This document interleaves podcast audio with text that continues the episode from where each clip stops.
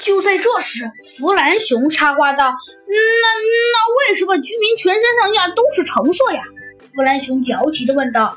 “哦，只见呢，老头笑了笑，说道：‘因为我们伟大的王火花神非常喜欢橙色，所以他要求居民们都变成橙色，而且每个居民都要被带到火神。’”呃，不对，都要被带到火华神面前问话。弗兰熊听了，扭头看向猴子警长，说道：“猴警长，呃，怎么办呀？我们身子可不是橙色呀，见到那什么火火花神，不就完蛋了吗？”猴子警长听后摇了摇头，说着，他转身又走向了草丛。哼，弗兰熊，我们回去吧，我有办法。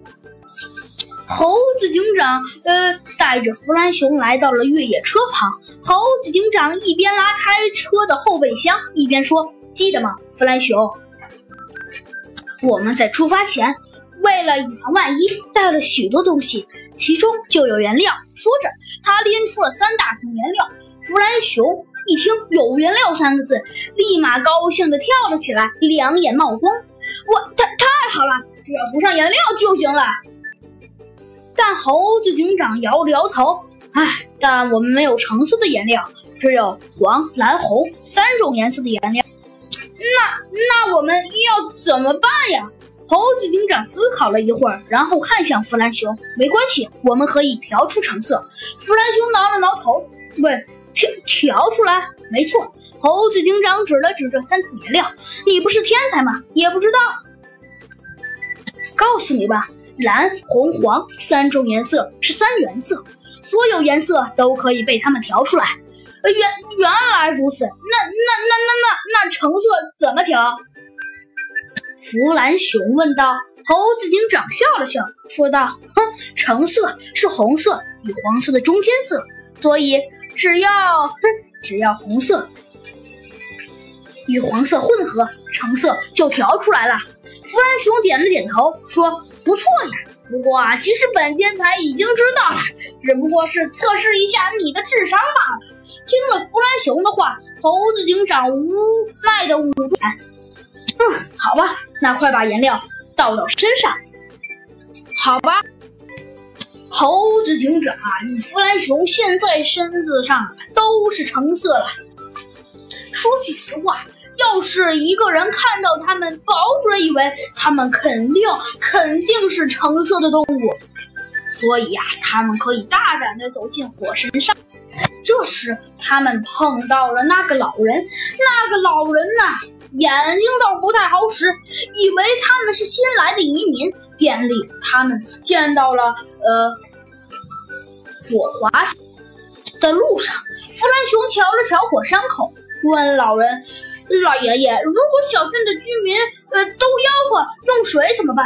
这里连一条小河也没有。老人笑了笑，用全是苍子的手指呃指向了火山口附近的一座美丽的皇宫，说。火神镇，也就是火神山的小镇里，居民们都要走好几里路来火华神住的皇宫来取水，因为这座火山呃里面有水，有水的地方叫火塘，其实就是一个小池塘，旁边用两米高的栅栏围住，防止人偷水。这栏杆上有密码，只有输入密码才能取水。但这密码除了火神镇的居民们知道，别人都不知道。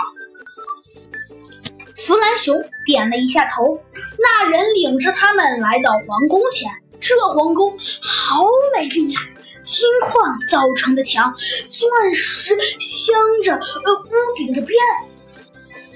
还有宝石挂满门边，还有一一大支兵队，呃，在在站岗。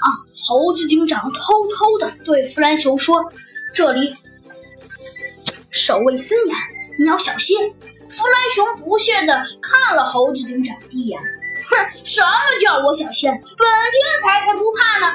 说着，三人走进了皇宫。好啦，小朋友们，这集的故事啊，山花影就给您播讲完了。到底这个火神山和这个火华神到底有什么秘密呢？下集山花影给您慢慢揭晓。